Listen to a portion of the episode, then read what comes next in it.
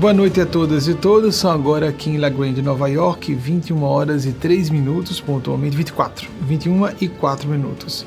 O equivalente em Brasília, 22, 22 horas e 4 minutos. 21 horas e 4 minutos aqui em Nova York, 22 horas e 4 minutos em Brasília.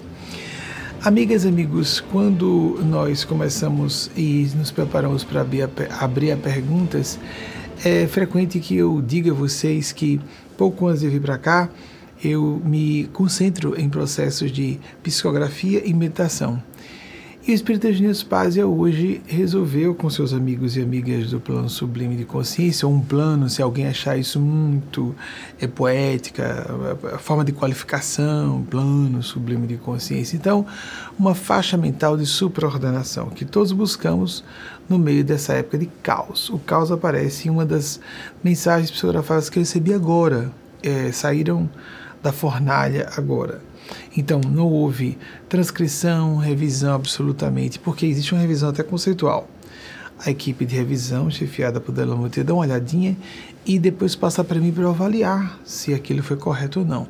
Porque às vezes uma ou outra construção fraseológica pode clarificar o pensamento dos espíritos ou não. Então, eu vou ler para vocês uma delas que está no próprio papel, no manuscrito como eu recebi, e essa eu vou poder ler assim, porque pode se ver o fundo. Hoje a gente vive na era de qualidade de imagem, a pessoa pode pegar o fundo e ler e vai ver que é a mesma coisa do que eu estou lendo aqui. E a outra está fotografada digitalmente, porque no fundo há uma psicografia de caráter pessoal que eu não posso deixar ser uh, registrada em vídeo enquanto eu levanto um pouco a folha. Então posso ler uma página, mas não a outra, que tem uma tinha uma mensagem pessoal, ela foi picotada imediatamente. Mas eu fotografei a parte que interessa, pública, e trouxe aqui, vou ler no dispositivo eletrônico. Então, enquanto vocês mandam suas perguntas é, ou suas provocações temáticas, e a nossa equipe seleciona e eu vou ler junto com todas e todos vocês aqui, eu vou ler, dar essa canja do que acontece pouco antes de vir para cá. Ela e eles autorizaram que eu lesse para vocês. E acredito que não foi só bem autorizar, mas sim vejam como isso tem completamente a ver com o nosso dia a dia nessa, nessa era de complicações e imprevisibilidades, angústias e incertezas de todas as ordens. Felicidade em meio ao caos, escreveu Eugênia há pouco, há pouco, poucos minutos, no dia 20 de maio de 2023, aqui em Nova York, estado de Nova York, de La Grande. Sim, o conceito mais maduro é bem comum aqui em psicografias. Eu soube depois de já estar fazendo as minhas próprias, que com o Chico já havia acontecido mesmo. Primeiro a gente recebe, depois eles botam um título. Sim, e foi por isso que eu li no final o título do manuscrito. Esse aqui é o manuscrito original. Sim, o conceito mais maduro de felicidade sua vivência. Atenção, você pode até, como a transmissão em YouTube, você pode recuar reouvir para meditar no que está sendo dito. Depois vai ser publicado com algumas alterações eventuais, como disse, para tornar mais fiel em termos linguísticos vernaculares aquilo que o Espírito de Nespásia quis dizer em nome desse domínio supraordenador de lucidez e de sentimentos de que todos nós carecemos para que assim elucidemos enigmas, para que assim consolemos-nos de aflições, etc. Sim, o conceito mais maduro de felicidade e sua vivência incluem necessariamente o sim era porque ela estava conversando comigo outros assuntos. E essa não é a única forma de comunicação com ela, mas é a mais antiga da psicografia manuscrita. O conceito mais maduro de felicidade e sua vivência incluem necessariamente mais aceitação e natural aceitação da ambiguidade, de situações fronteiriças entre o certo e o errado, de percepção mais profunda do que seja realização pessoal, que integre o inexorável faceamento e a travessia de períodos de frustração, do entendimento de paz que abarque os naturais conflitos da existência humana quem aguarda por períodos de deleite puro, de tranquilidade ou de satisfação de expectativas e ideais de ventura, sem sua contraparte de contrariedades e desafios, porta uma visão míope, infantil do que seja uma possibilidade plausível de concretização de dessa dita felicidade num mundo, às vezes é a forma clássica de dizer, não é? Num mundo tão complexo, caótico e em plena transição entre o colapso e sua eventual, não temos como certo, sobrevivência. Eventual no sentido de português, porque o eventually em inglês significa cedo ou tarde. Não. É eventual no, é a, a falsa cognata, a palavra em português. Ou vice-versa em inglês. Então, num mundo complexo, caótico, essa é a única forma de a gente encontrar alguma forma de felicidade. É, num mundo tão caótico, tão complexo, caótico, em plena transição entre o colapso e sua eventual sobrevivência magnífica, né? Felicidade em meio ao caos. É assim que a gente pode encontrar alguma forma de felicidade. Ainda aproveitando que a nossa equipe faz a seleção de perguntas de vocês, e fica até melhor quando dou um tempinho, porque chegam mais perguntas, eu vou ler outra que eu fiz uma fotografia digital pelo motivo que eu disse, para que não fosse lido o que estava no, no verso, ou seja, na outra página da folha. Essa eu posso trazer para vocês. Então, vamos ir para cá, para essa daqui? existe, atenção, o título é Escalas de certo, de, perdão, de acerto e erro, também agora há poucos minutos. Nem sempre o que eu psicografo antes de vir para cá é possível ser trazido a lume. Essas duas páginas, em meio a outras informações, um, inclusive nesta aqui, nesta folha, na outra página, no verso, havia uma que eu não poderia, tanto é que eu estou precisando do recurso de ter fotografado uma página manuscrita. É muito comum que eu receba um monte de informações ou balizas gerais ou diretrizes que às vezes tem a ver com o que vai surgir. E eu não estou sabendo. E às vezes nada tem nada tem de relação com o que nós vamos falar. É o mais comum. Nada tem de relação com o que nós precisamos responder a vocês. Então é, voltando escalas de acerto e erro e logo terminar é bem curta estava só numa página de uma folha num, num verso e não no o outro verso, o outro lado da página, verso em verso. Existem escalas de certo e errado ao infinito e estamos profundamente envolvidos, envolvidas em nossas perspectivas pessoais, para que de pronto notemos com acuidade o quanto de subjetividade e distorções se há subjetividade e distorções, do quanto de, de, objetivi, perdão, de subjetividade e distorções há em nossas percepções dos contextos de realidade em que estamos imersos, imersas, ficamos mergulhados nesses contextos de realidade por isso perdemos a tal da perspectiva mais ampla. Estamos numa perspectiva meramente pessoal, por isso subjetiva e distorcida inexoravelmente. Voltando. Dessarte, o exercício da humildade, ela vai explicar o que, que ela está falando de humildade, do reconhecimento autocrítico de limitações individuais, é imprescindível para que os erros mais graves sejam, sejam evitados ou pelo menos amenizados, tanto quanto os mais luminosos acertos sejam favorecidos, ampliados e multiplicados. Isso tudo vai ser publicado, mas você já tem aqui uma versão primeira dessas duas psicografias da orientadora espiritual Eugênia Spásia, que é o guia espiritual da, da, nossa instituição, o guia espiritual meu também, diretamente, né? Engraçado ficar no masculino mesmo sendo uma figura feminina, né? Mas se a gente disser guia no feminino é guia de banco, tem outro significado, lamentavelmente, português e suas, suas armadilhas.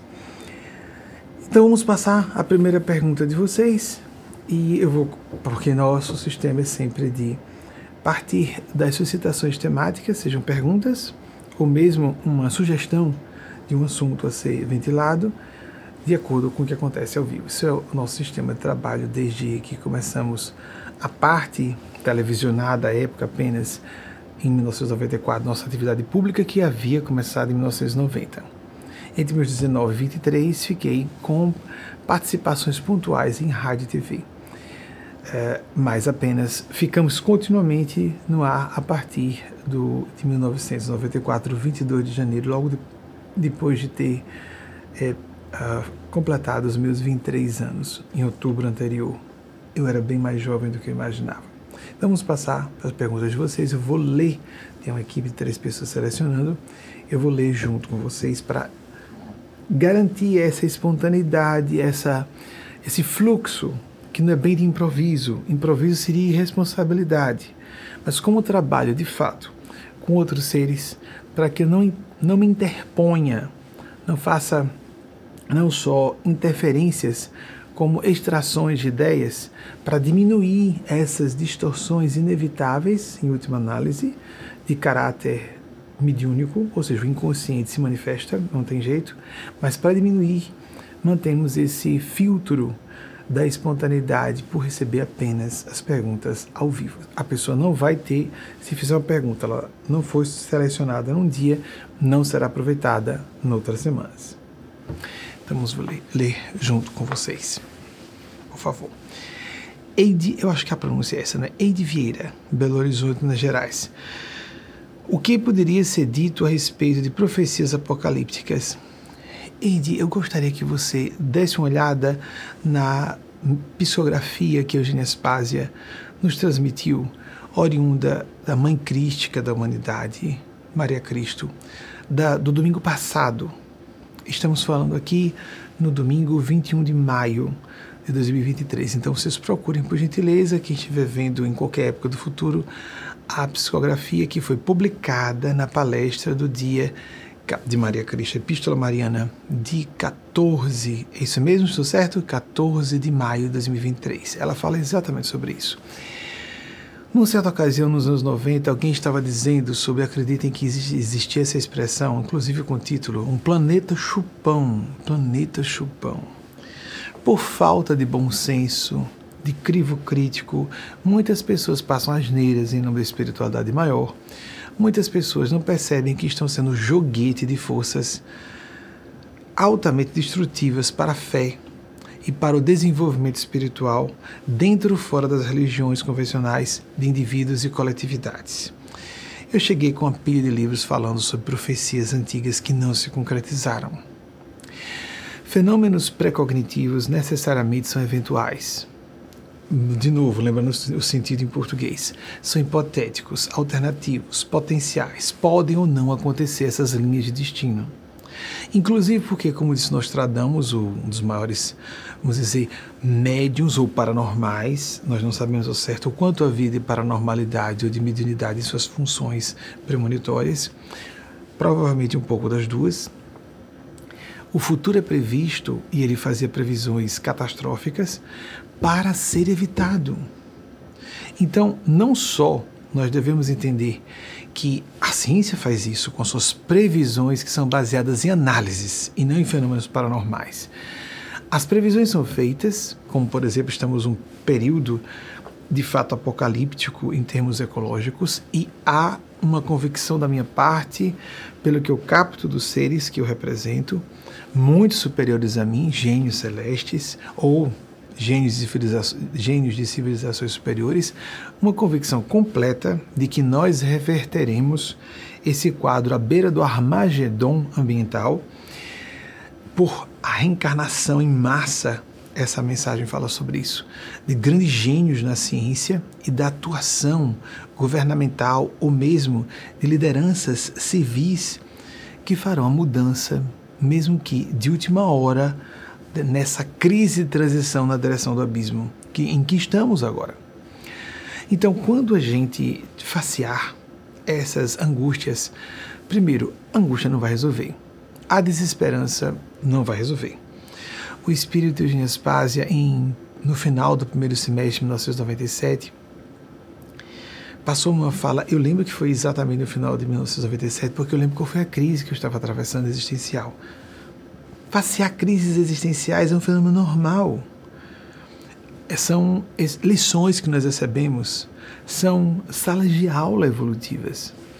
Num certo momento, eu passando por uma crise forte, o portanto seria o ano que eu viria a completar em outubro 27 anos, e já estava na atividade pública, inclusive semanalmente na TV, na época ainda. Não, não, perdão. Já tinha um caráter nacional, porque nós começamos a transmitir via satélite para parabólicas. Quem é dessa, dessa época vai se lembrar as parabólicas analógicas que foram coqueluche no Brasil inteiro chegaram a ser estimadamente 5 milhões de parabólicas analógicas. As pessoas captavam do satélite ali entre 1996 e 1998 nós fizemos transmissões via Embratel. Fazíamos o contrato com a Embratel. Então começamos com o trabalho nacional antes apenas por transmissão para quem importasse parabólicas analógicas em casa ou em seus condomínios, às vezes isso era partilhado em condomínios, edifícios de apartamentos, por exemplo. E depois, em 2001, fizemos a transmissão nacional em rede nacional, por três vezes entrando e saindo do ar, em uma rede, uma rede pública nacional e depois por duas vezes uma rede privada nacional. E nós, em 97, estávamos nessa crise e a Eugênia disse: toda situação difícil deve ser faceada com serenidade. A miúde encontraremos, em palavras aproximadas, eu não vou me recordar com clareza, mas ela disse: a miúde encontraremos. E vejam, esqueçam-se, é uma fala de quem pressupuser que não existe mundo espiritual, que isso é uma fala do meu inconsciente, ok, ok, ok, ok. Já passei por todas essas etapas de questionamentos. Quem se aprofunda no fenômeno começa a distinguir claramente o que é distúrbio mental de fenômeno mediúnico. No distúrbio mental, nossas mentes se fragmentam, no fenômeno mediúnico de contato com o plano maior, nós ampliamos a percepção da realidade, temos acesso a informações que outras pessoas não podem ter. Nós podemos checar? Muito bem essa, então esqueça se você não ainda tem uma convicção sobre essa existência do mundo espiritual de comunicação entre esse mundo e o de cá. Pense na qualidade das ideias em si, isso é o que interessa. Numa situação, num primeiro exame, em primeira análise, uma situação desesperadora, se gerenciada com serenidade, pode ser resolvida facilmente. Em situações simples, observadas e administradas com atitude de desespero podem degringolar para de fato contextos desesperadores. Então, a atitude da serenidade, no sentido de nos acalmar, e depois de nos acalmarmos, observarmos o quanto podemos fazer, porque isso acontece. Se ficamos afobados, agitadas, nós bloqueamos as funções mais nobres do cérebro, só para falar do centro nervoso central. Desculpem, o sistema nervoso, o aparelho nervoso, da parte central, o sistema nervoso central, que o cérebro, até o cerebelo colabora no fluxo do pensamento, porque existe a contraparte psíquica e espiritual do cérebro. A mente, a mente não é exatamente o cérebro. Isso é bem sabido por quem aprofunda seus estudos e pesquisas na área. Mas, até falando em neurofisiologia do cérebro, quando nos acalmamos, podemos enxergar com mais clareza caminhos para a solução dos nossos problemas. Se nós ficamos é, ansiosos, desesperadas, pior ainda, nós bloquearemos essas funções e vamos agir motivados por medo. O medo deve se converter em prudência. A percepção do perigo e que gera a emoção do medo deve ser imediatamente transformada em responsabilidade por tomarmos providências que sejam diligenciadas para facear aquela questão. Vejam que interessante nesse campo sobre. Falamos sobre as pessoas acreditarem ou não no fenômeno mediúnico.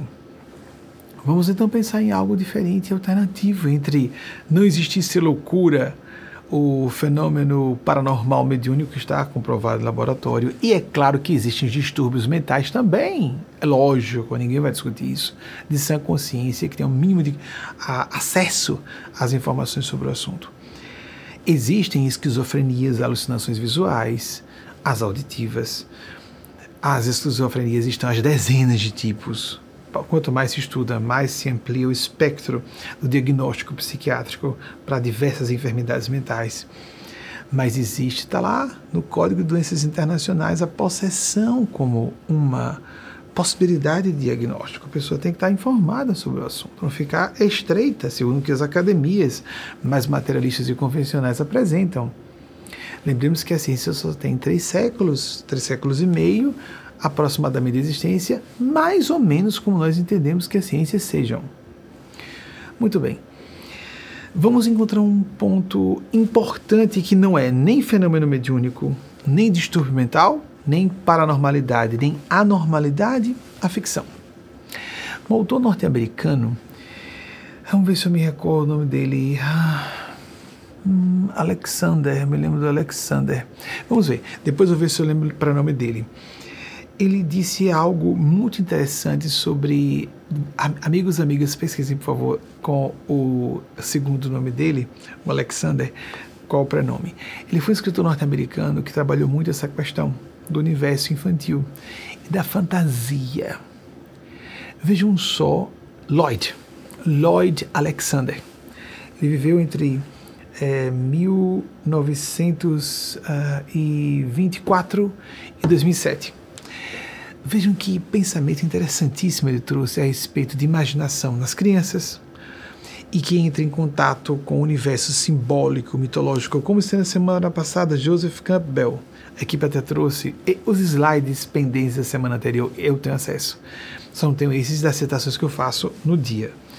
E a equipe separou um slide que depois vocês vão ver, é, confirmando que de fato Joseph Campbell, um grande mitólogo, era um mitólogo. Eu deixei que ficasse é, para ser apresentado a vocês. No universo da imaginação, nós ativamos uma série de elementos profundos do nosso inconsciente, damos vozes damos cidadania a vozes internas, agora no sentido metafórico, não de voz como se escuta fisicamente, que pode indicar um distúrbio mental ou uma função mediúnica mais acentuada. E há pontos fronteiriços entre uma coisa e outra, entre um fenômeno e outro, que são distintos.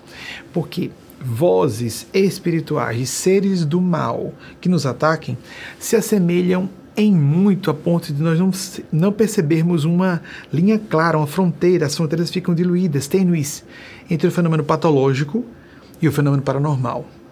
Mas quando tratamos com seres superiores, que não só nos supraordenam as mentes, nos tornam mais lúcidos, lúcidas, mas, como eu disse a vocês, trazem informações que podem ser checadas a respeito de terceiros. E não temos como perceber isso por meios convencionais, digo assim, sensoriais, materiais, começamos a ficar numa enrascada, não é? Sem resposta.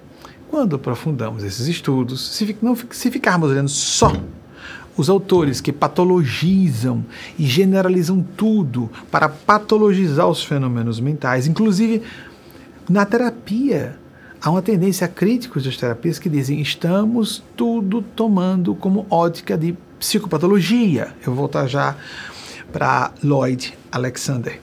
Mais ou menos essa pronúncia. As pessoas são tratadas pela, pelo referencial de doença mental mesmo pessoa que não tem um distúrbio mental, não daqueles crassos. Pequenas anomalias todas as pessoas têm. Pequenas manias ou distúrbiozinhos que nós vamos, no mínimo pela terapia cognitiva, nos no sentido amplo, nos organizando pelo, pela análise crítica. Fui olhar aqui a temperatura. Foi o que eu olhei para cá, foi para isso. Por que, que ele está olhando? Ah, cansativo, né, gente? Cansativo. Que olhar o mínimo possível no plano físico para ver o outro lado quando eu estou aqui com vocês ao vivo. É um trabalho documental ao vivo, que em tese vai ficar em caráter permanente e que eu, portanto, e que em, provocado por perguntas de vocês, vamos voltar. O que disse Lloyd Alexander. A fantasia, o universo fantasioso que ele estudou em crianças, está muito longe, fortemente longe, em palavras aproximadas, é lógico que ele disse em inglês, está muito longe de ser um escape à realidade. Muito pelo contrário, ela nos ajuda a compreender, a entender a realidade. Para crianças, mas também para pessoas na adultidade. Então é por isso que eu me lembro um cineasta, esse eu não me recordo quem foi que falou, isso já tem um bom tempo também que vi, muitos deles tem muito tempo que eu vi, por isso que de vez aqui, de vez em quando, acontece uma pequena distorção na semana passada eu citei, Wagner foi fazer um short e mostrou na semana antepassada, na palestra é, penúltima. Uh, lá estava citando Aristófanes, ele, no trechozinho que ele pegou. É, é, um dramaturgo da Roma Antiga. Eu, como é que é? Eu disse o quê? Não, Roma, da Grécia Antiga. De onde, de onde eu tirei isso? Interferência minha. Quando ele foi mostrar os shorts, meu Deus, eu disse isso mesmo. Eles vão cortar corte, mas deixa como está no ar. Aqui ou ali é falhas, não tem jeito. principalmente de memória. Não importa, isso aí é só para dar uma ideia aproximada. Autores que consideram a cultura greco-romana, no aspecto filosófico como, e artístico, quase como uma coisa só. São os especialistas que vão fazer distinções mais específicas. Quando adultos e adultas vão, esse cineasta aqui disse a vocês que não, não preste atenção. O nome do sujeito não conheço muito, mas ele disse que é, a realidade, a, ele faz filmes, como ele disse, para ele era um, um cineasta justamente para trazer para a ficção uma forma de entender a realidade. Vejam que proximidade de pensamento com Lloyd Alexander. A ideia de que nós utilizamos a arte, as avançadas experiências mais abstratas, mais poéticas, mais, portanto, complexas de entendimento da realidade, para que abarquemos a realidade como ela é. Ela não se enquadra nos nossos modelos a priorísticos do que deva ser uh, definido como isso é certo, isso é errado, isso é bom, isso não é. É muito melhor, por isso, nós entendermos a realidade humana por um Dostoiévski, um Tolstói, do que através de um manual de psicologia convencional. Por isso, pessoas em todas as épocas foram sábias sem ciência. Para a sabedoria não precisamos de ciência, mas para nos despojarmos de preconceito seria muito bom que ouvíssemos mais a ciência. Então, o que fazermos? Vamos nos preocupar. As profecias, no mínimo, nos alertam para perigos que podem ocorrer. E as fantasias catastróficas, há um catastrofismo que uh, está pejando nossa cultura nesse sentido. Sim, é bom para que as pessoas se alertem, porque tem muita gente fazendo pouco caso das assertivas categóricas da ciência para como nós estamos interferindo destrutivamente nos ecossistemas. Sem contar em como agimos de maneira terrivelmente criminosa entre nós mesmos, nós próprios, como seres humanos povos que vampirizam e são predadores de outros povos. Ainda estamos, ainda vemos impérios coloniais. Meu Deus do céu, ainda existe isso no século XXI? Existe.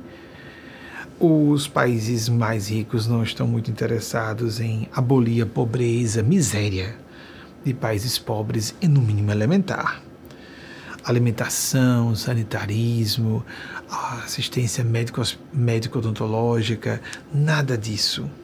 É trágico, é, é deplorável, é diabólico, além de deprimente, a gente vê que tem origem diabólica.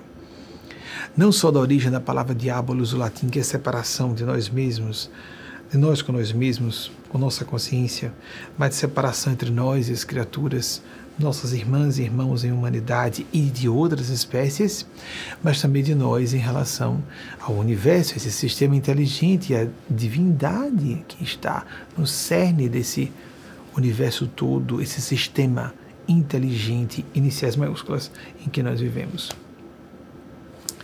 Então, Eide, nós devemos ter uma atitude o máximo possível universal, o máximo possível é, compreensiva e reflexiva de quais as lições que podemos extrair, mesmo das situações mais horrendas do dia a dia. Uma autora judia alemã que viveu entre os anos uh, ah, 1891 e 1970.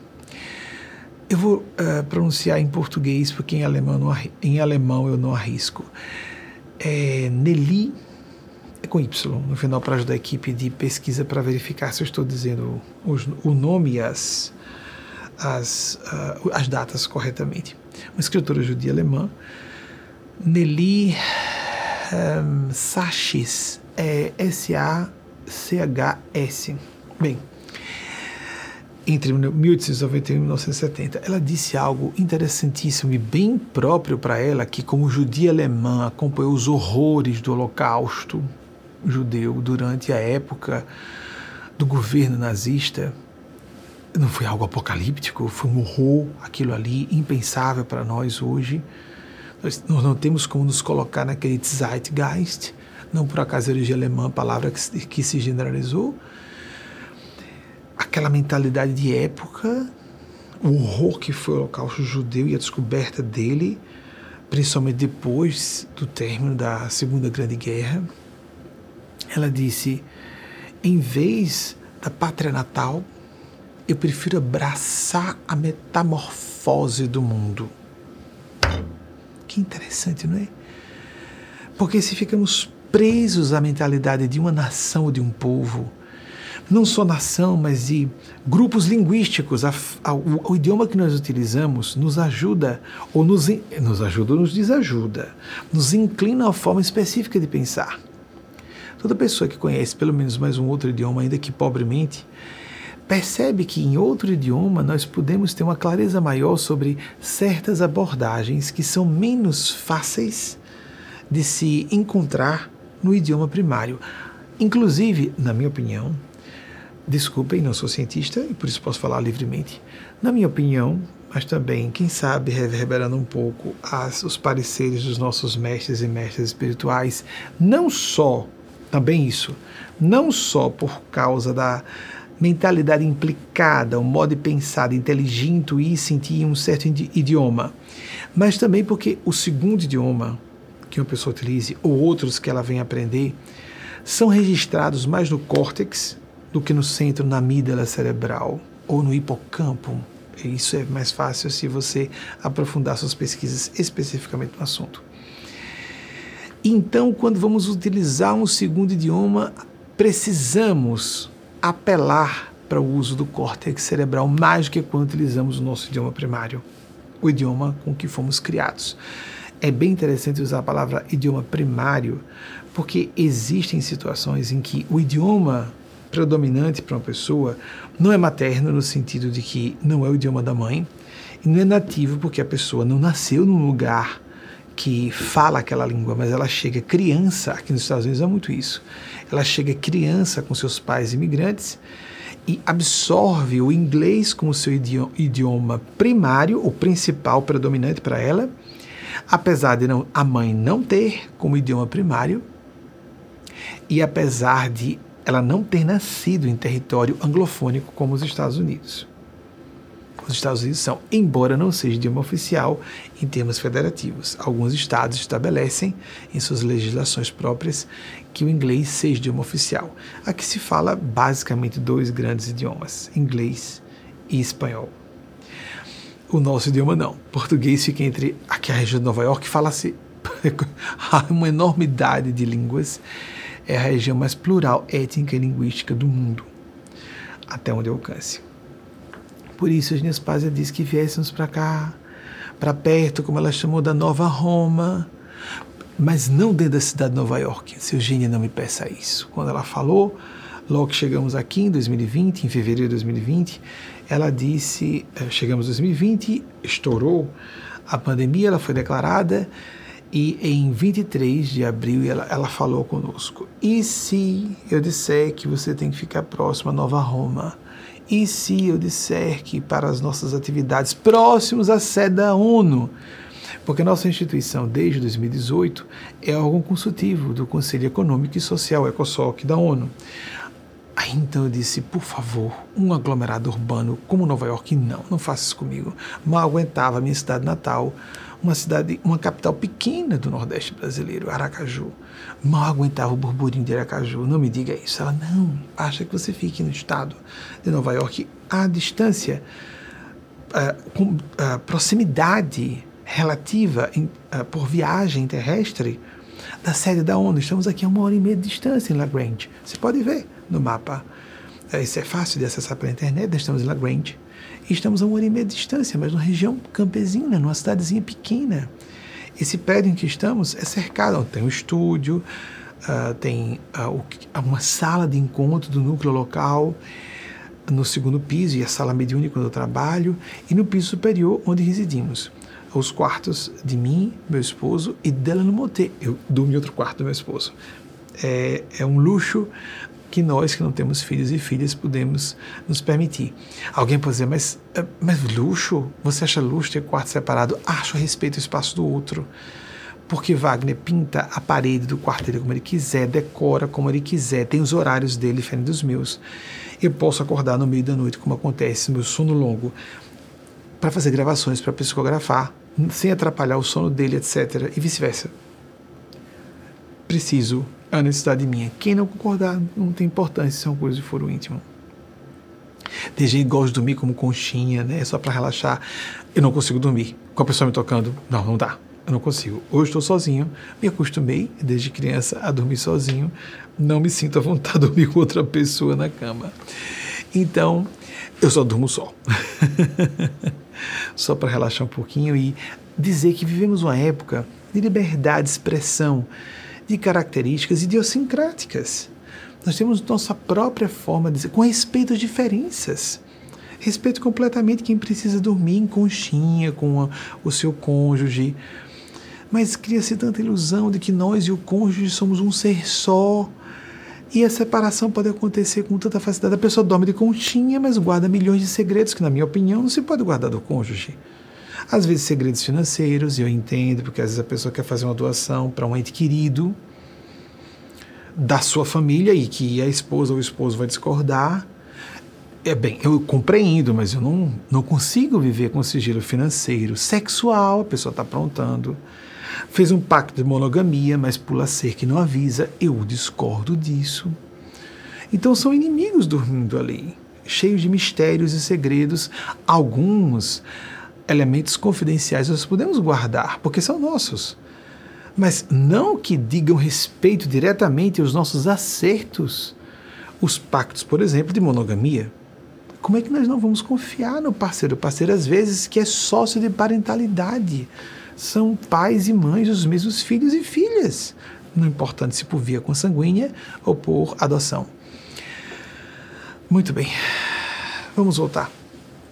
Abraçar a metamorfose do mundo o mundo em sua inextricável complicação, não só complexidade. Aceitarmos que a vida é como é e não esperarmos situações ideais para facearmos os problemas que nos são, com que nos deparamos, para nos desenvolver e servir as pessoas. Vejamos o que disse, vamos ver se eu me recordo, um escritor russo, Ivan ah, Tugi, Tugiriev, Tugriev, Tugneyev, Tugnev, Nev, ne, hum, não vai. Tugniev, Tugniev, eu acho que é isso. Ivan Tugniev viu, vamos ver essa parte do sobrenome dele. É memória, né, gente? Eles estão me ajudando, mas eu vou. Eu acho que é Tugniev, Tugniev. Acho que é isso. É, ele viveu entre 1800. Eles não vão soprar o que seja para eu saber por minha própria memória. A espiritualidade superior não existe para cobrir buracos dos esforços pessoais que as pessoas empreendam por si mesmas. Nós queremos orar para Deus para resolver meus problemas. Trabalhe, faça a sua parte, que a divina providência cobre aquilo que está além do seu alcance. É simples assim. Religião ou espiritualidade autênticas e não existem para ser o que Karl Marx acusou da má religião, ópio do povo. Não, não é. A gente pode também se abetar com má política, má ciência, má cultura. Porque quanto mais uma pessoa tem cultura, inteligência, eu já volto para o, o, o, escritor russo, que, se não me engano, morreu em Paris divulgando ideias russas, a cultura russa. Quanto mais inteligência e cultura uma pessoa tiver, e ela não for autocrítica, mas ela vai racionalizar, justificar e se lançar no precipício dos seus próprios erros. Não à toa nosso Senhor Jesus, nosso mestre, ele se colocou como mestre antes de Senhor. Nós aqui o chamamos de Senhor. Nosso mestre, Senhor Jesus, disse: Nécios, nécias, por acaso estáis tardos, tardas em inteligência? Algo como no, no, português moderno, estúpidos, estúpidas. Por acaso sois retardados ou retardadas? Isso parece preconceituoso, né? Não. Ele quis dizer exatamente: você não é estúpido, você não é estúpida. Você não sofre de distúrbio cognitivo. Então por que, que você não está me ouvindo? Porque você não quer. Porque a sua sintonia está errada. Você está escolhendo o mal. Você está escolhendo, escolhendo estar com a razão a todo custo. Quem quer estar com a razão a todo custo, em vez de buscar a razão onde estiver, vai entrar nessa sintonia muito comum das pessoas que se sentem sempre vítimas, que estão sempre apresentando explicações para suas escolhas e não estão abertas a ouvir. Terceiros, perspectivas diferentes, se empobrecem julgando-se espertas. perspicazes. Então, Jesus nos chamou a atenção para isso.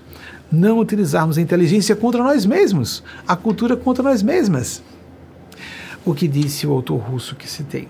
Vamos ver se é. Eu estou com dificuldade. Turgnev, eu acho que é isso. Será? Vamos ver. Vão corrigir. Devo ser corrigido isso aí essa no sobrenome do Ivan, o russo, que vive entre 1818 e 1883. Com datas eu tenho mais facilidade do que com nomes.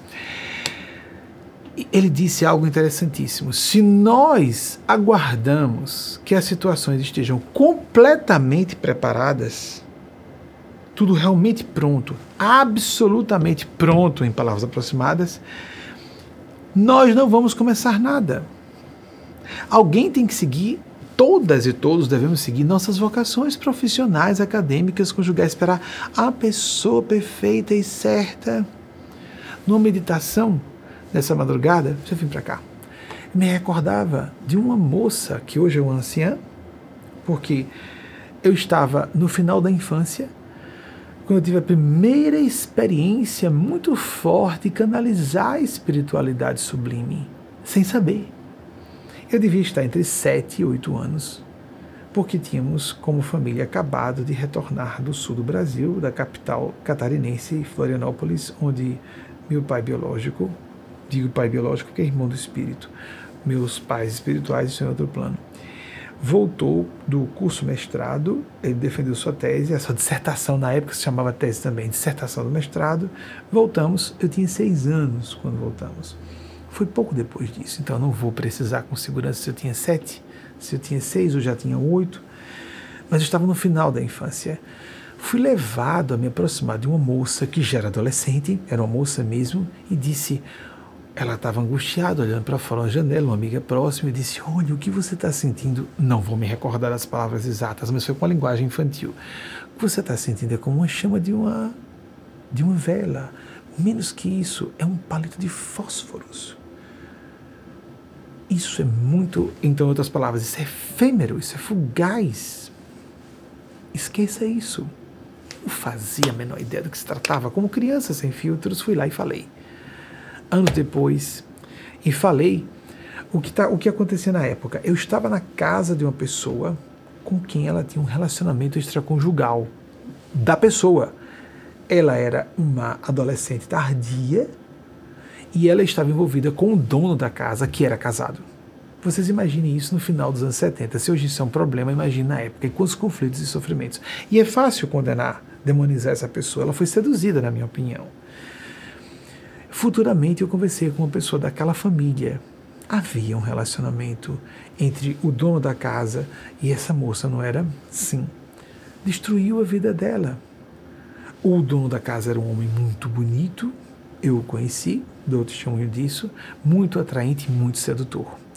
Deixou a moça presa, ela se fechou a outras oportunidades, outras e destruiu a vida afetiva conjugal. Não foi mãe, não estabeleceu relacionamento sério algum. A vida passou.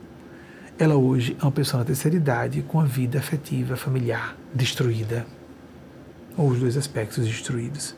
Às vezes idealizamos e queremos aquela pessoa, não, ou é ela, ou não vai ser, ou é essa atividade profissional, não vou. Será que nós não devemos questionar um pouquinho as nossas certezas, crenças e idealizações que são um pouco narcísicas? É fácil a gente se sentir vítima. Quando a moça é adolescente, ok. Depois ela não ficou adulta, não dava para ter uma visão autocrítica e perceber que o sujeito estava apenas usando-a por fraquezas sexuais. Eu compreendo, compreendo, compreendo, mas é condenável, é kármico. Mas temos que nos proteger, temos que dar um chega para lá para essas pessoas.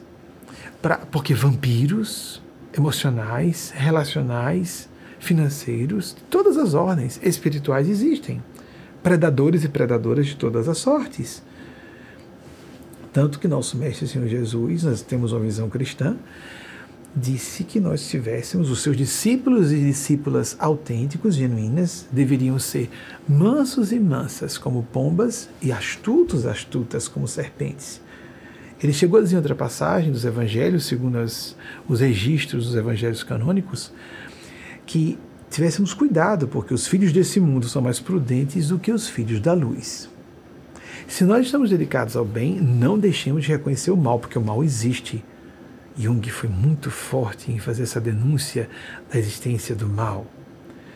E não dizer que o mal é abstração filosófica, mera ausência do bem, existem empiricamente forças do mal.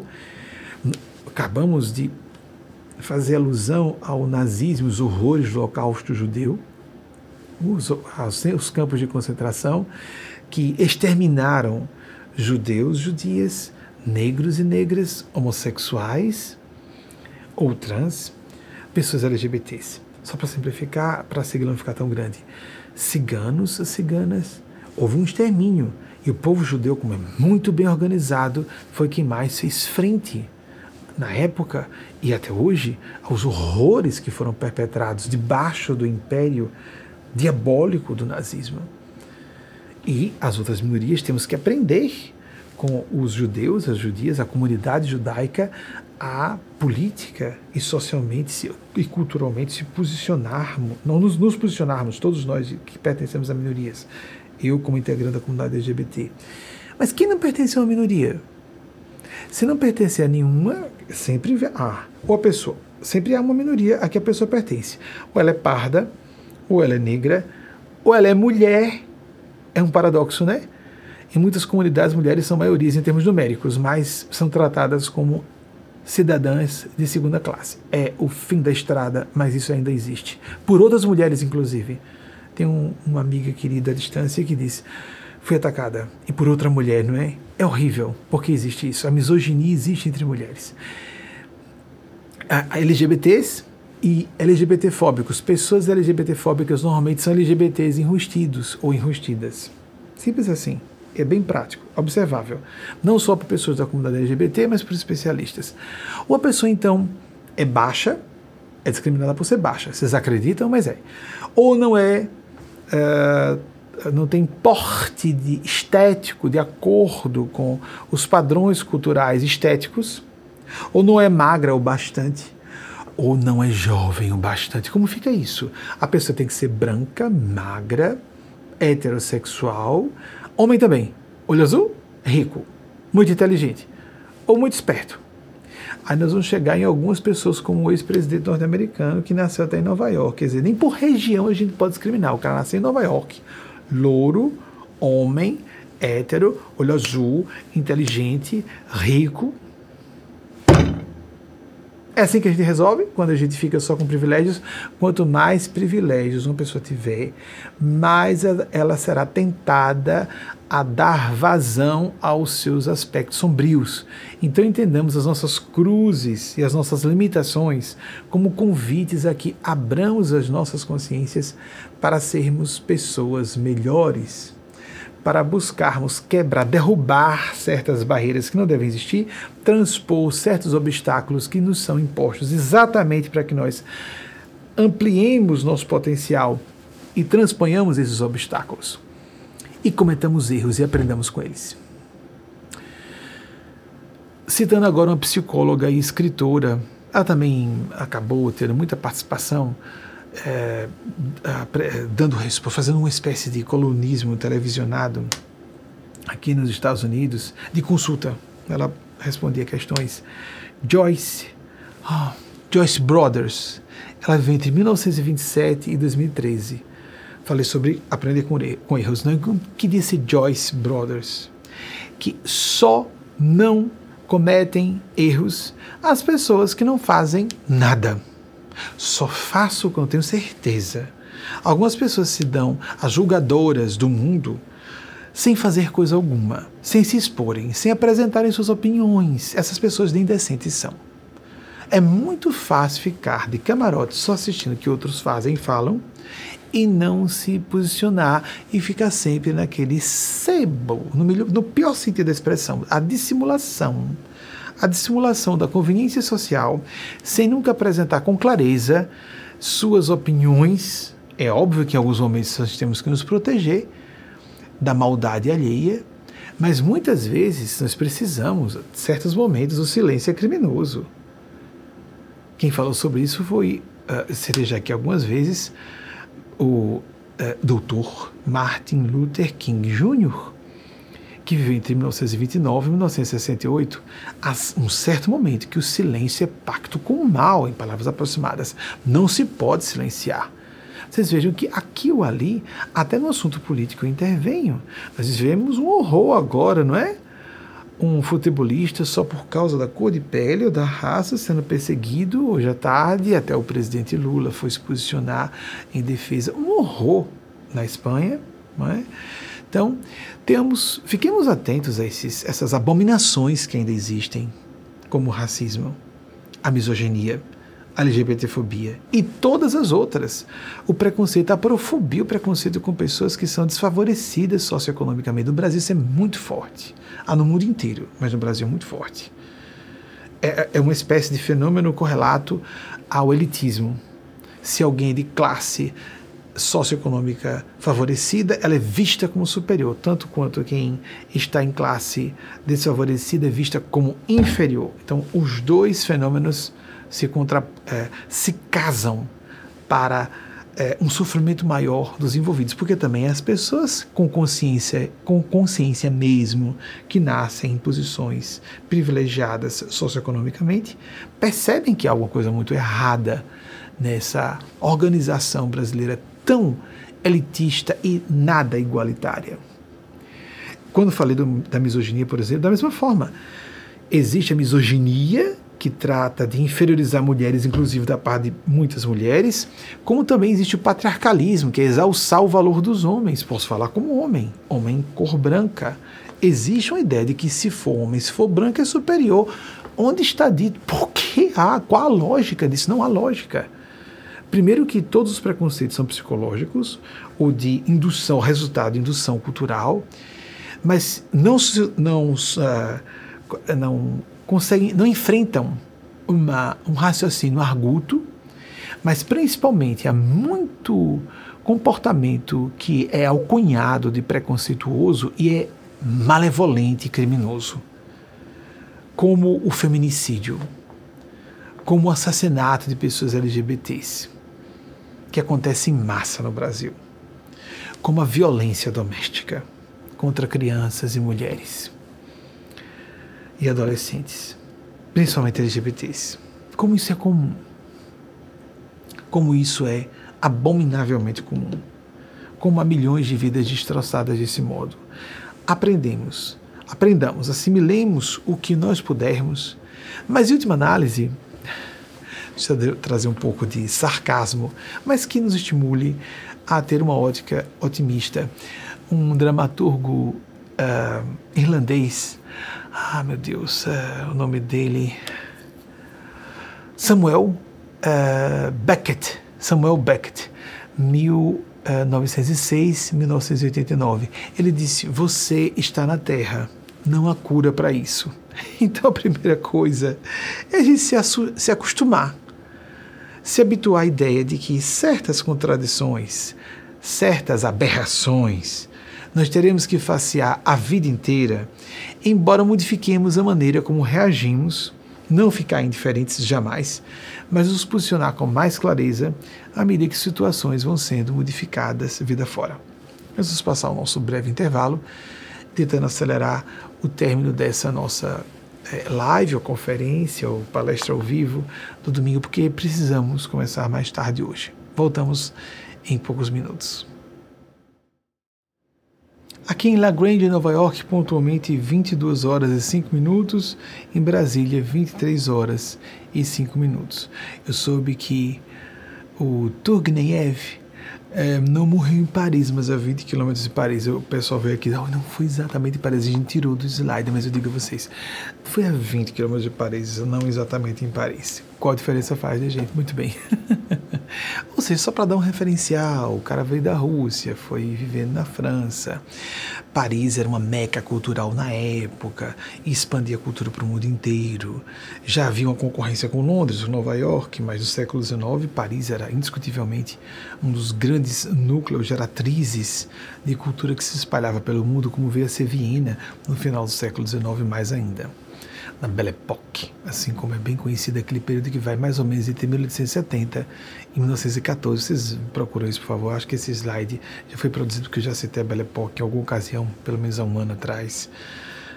Um ano atrás, pelo menos, eu creio que eu já devo ter citado. Vamos então passar para os slides. Os pendentes da semana passada que a equipe não conseguiu produzir em tempo e os que são das nossas citações de hoje. Por favor. Se estiver exibindo, não estou vendo os slides da semana passada. Princesa Isabel dominava quatro idiomas. Os dados que eu falei e que não foram. É, não tinham sido apresentados no anterior slide e que fui falando à medida que, se não me engano, quando o slide apareceu dela, foi regendo o império em três ocasiões, promoveu a abolição da escravidão durante a terceira e última regência, e em uma decisão pessoal substituiu o presidente, eu de primeiro-ministro, presidente do conselho, o conselho de ministros, Cotegipe, o Marquês de Cotegipe. Próximo, por favor. Joseph Campbell, foi mitólogo, desculpem. Próximo, por favor. Napoleão Hill, autor de A Lei do Triunfo, e confirmaram que eram mais de 600 páginas, era o que eu me lembrava quando li nos anos 90. Próximo. Por favor.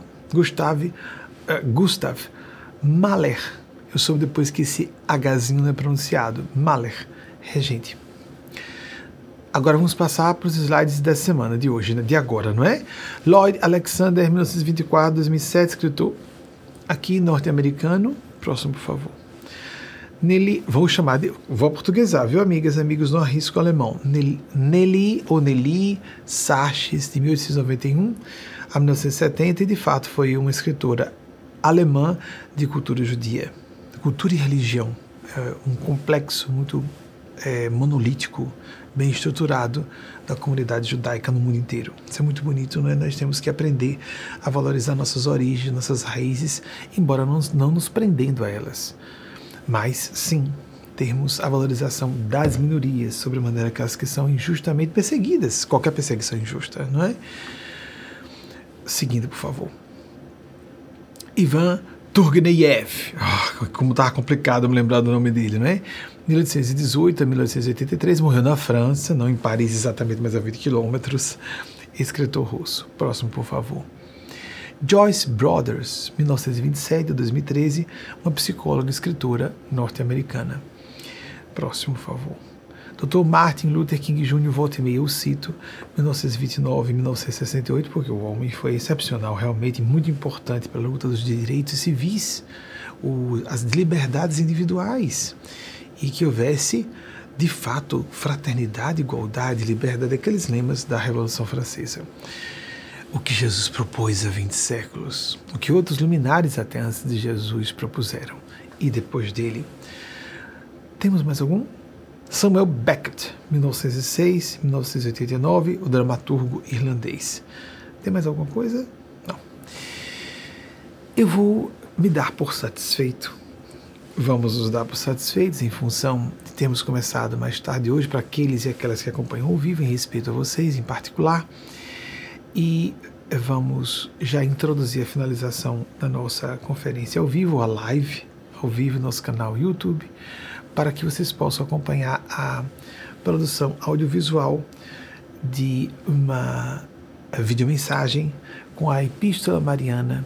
Quer você acredite ou não que se trata de Maria Cristo, a autora primeira da mensagem, o fato é que Eugênia Spásia me informa que se trata dela, a mãe crítica da humanidade. É blasfemo dizer que uma mãe não possa ser crítica, seria o mesmo que dizer que Deus não tem feminilidade nele ou nela, a divindade, essa questão de gênero em nós seres humanos é problemática.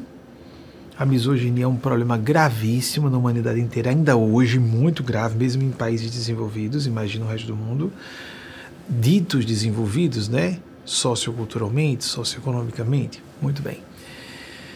É a mensagem que Maria Cristo nos trouxe essa semana. Vale a pena que reflitamos com cuidado. E se você discutir a autoria, preste atenção no conteúdo, que é o que importa na minha opinião, o maior estudioso até hoje da mediunidade foi Allan Kardec. Nós não somos kardecistas, somos desligados do meio kardecista desde 2008, mas é indiscutível que Kardec foi o maior cientista, como ele próprio se apresentava, do fenômeno mediúnico, criou um sistema próprio, uma metodologia própria de estudo do fenômeno mediúnico.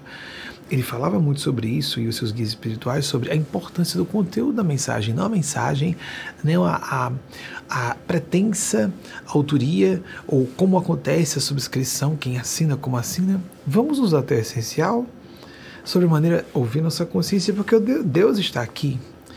Agora, não acontecem fenômenos relacionados a Maria Cristo sem que haja da, não, a manifestação, não há manifestações dela ela não comunica nada para o mundo sem haver uma chancela de endossos. Vou pedir que coloquem no rodapé, por favor, endossos divinos, que qualifiquem essa origem celeste.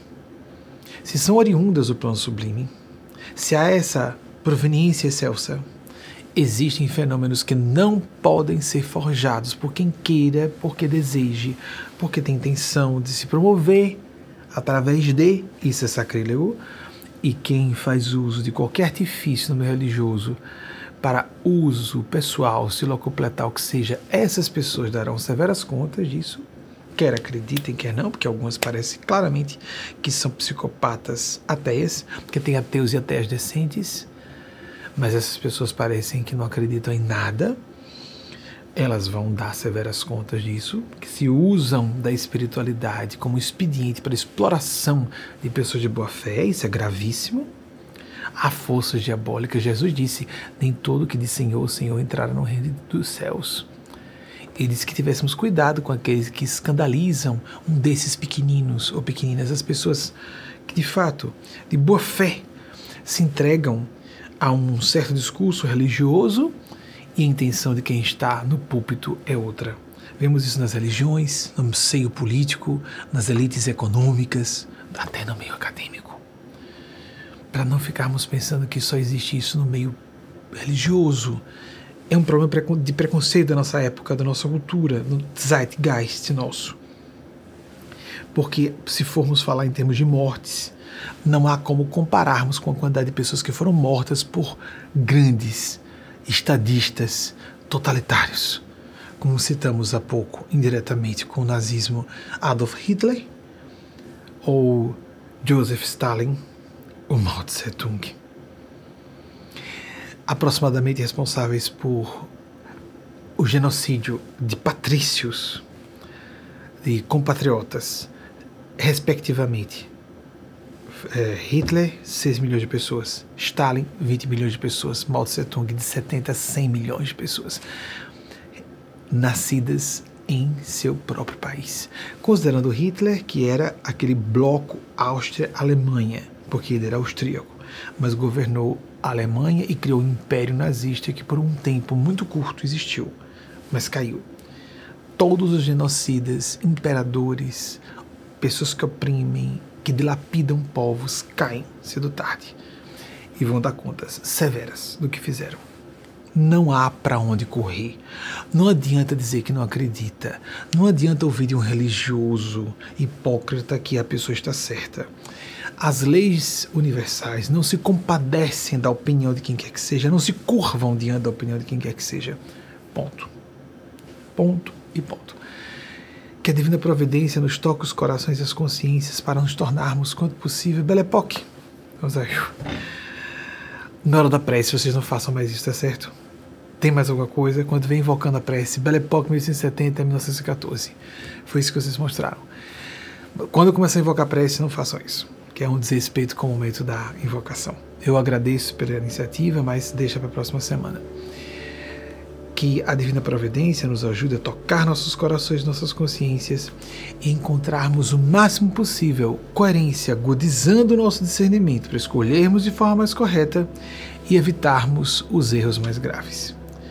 Diminuirmos em termos de gravidade das nossas quedas, extensão de tempo em que ficamos nelas, frequência dessas quedas, para aumentarmos a excelência dos nossos acertos, a multiplicidade, a multiplicidade, a extensão, no sentido de múltiplos, amplitude, multiplicidade, qualidade dos nossos acertos. Existem graus de acertos e de erros. Trabalhemos as duas esferas concomitantemente. Uma excelente semana para todas e todos. Até o próximo domingo, se a Divina Providência nos autorizar. E a seguir, a videomensagem produzida por uma de nossas equipes de produção audiovisual é recebida de Eugênia Spazia das mãos de Maria Cristo. Até lá então.